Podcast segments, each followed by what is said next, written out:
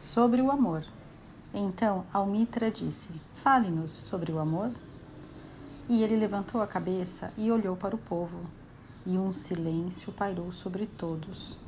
E com uma voz potente ele disse: Quando o amor acenar para vocês, sigam-no, embora seu caminho seja árduo e íngreme.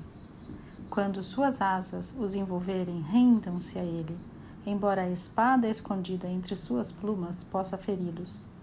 E quando ele falar com vocês, acreditem, embora sua voz possa estilhaçar seus sonhos, como o vento norte devasta o jardim. Porque assim como o amor os glorifica, ele também os crucificará.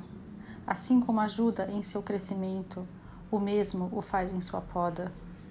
Assim como sobe à altura e acaricia seus ramos mais tenros, que tremulam ao sol, também descerá às suas raízes e as sacudirá onde elas se entranham à terra. Como feixes de trigo, ele os junta a si. Ele os debulha para deixá-los nus. Ele os peneira para livrá-los da sua palha. Ele os moe até a brancura. Ele os amassa até ficarem flexíveis. E então os destina a seu fogo sagrado, para que se tornem o pão sagrado no sagrado banquete de Deus. O amor fará tudo isso com vocês, para que possam conhecer os segredos do seu coração e, assim conhecendo, se tornem um fragmento do coração da vida. Mas se por medo procurarem apenas a paz do amor e o prazer do amor, então é melhor que cubram sua nudez e saiam da eira do amor.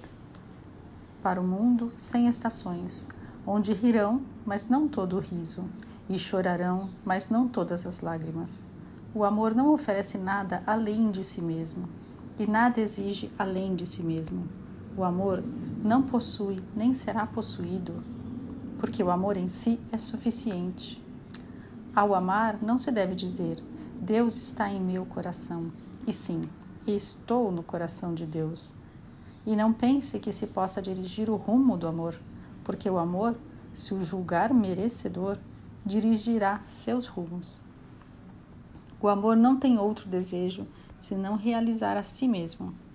Mas, se amarem e buscarem outros desejos, cuidem para que sejam estes: dissolver-se e ser como um rio que corre e canta sua melodia para a noite. Conhecer a dor de sentir tanta ternura, ferir-se pelo seu próprio entendimento do amor e sangrar de bom grado e com alegria.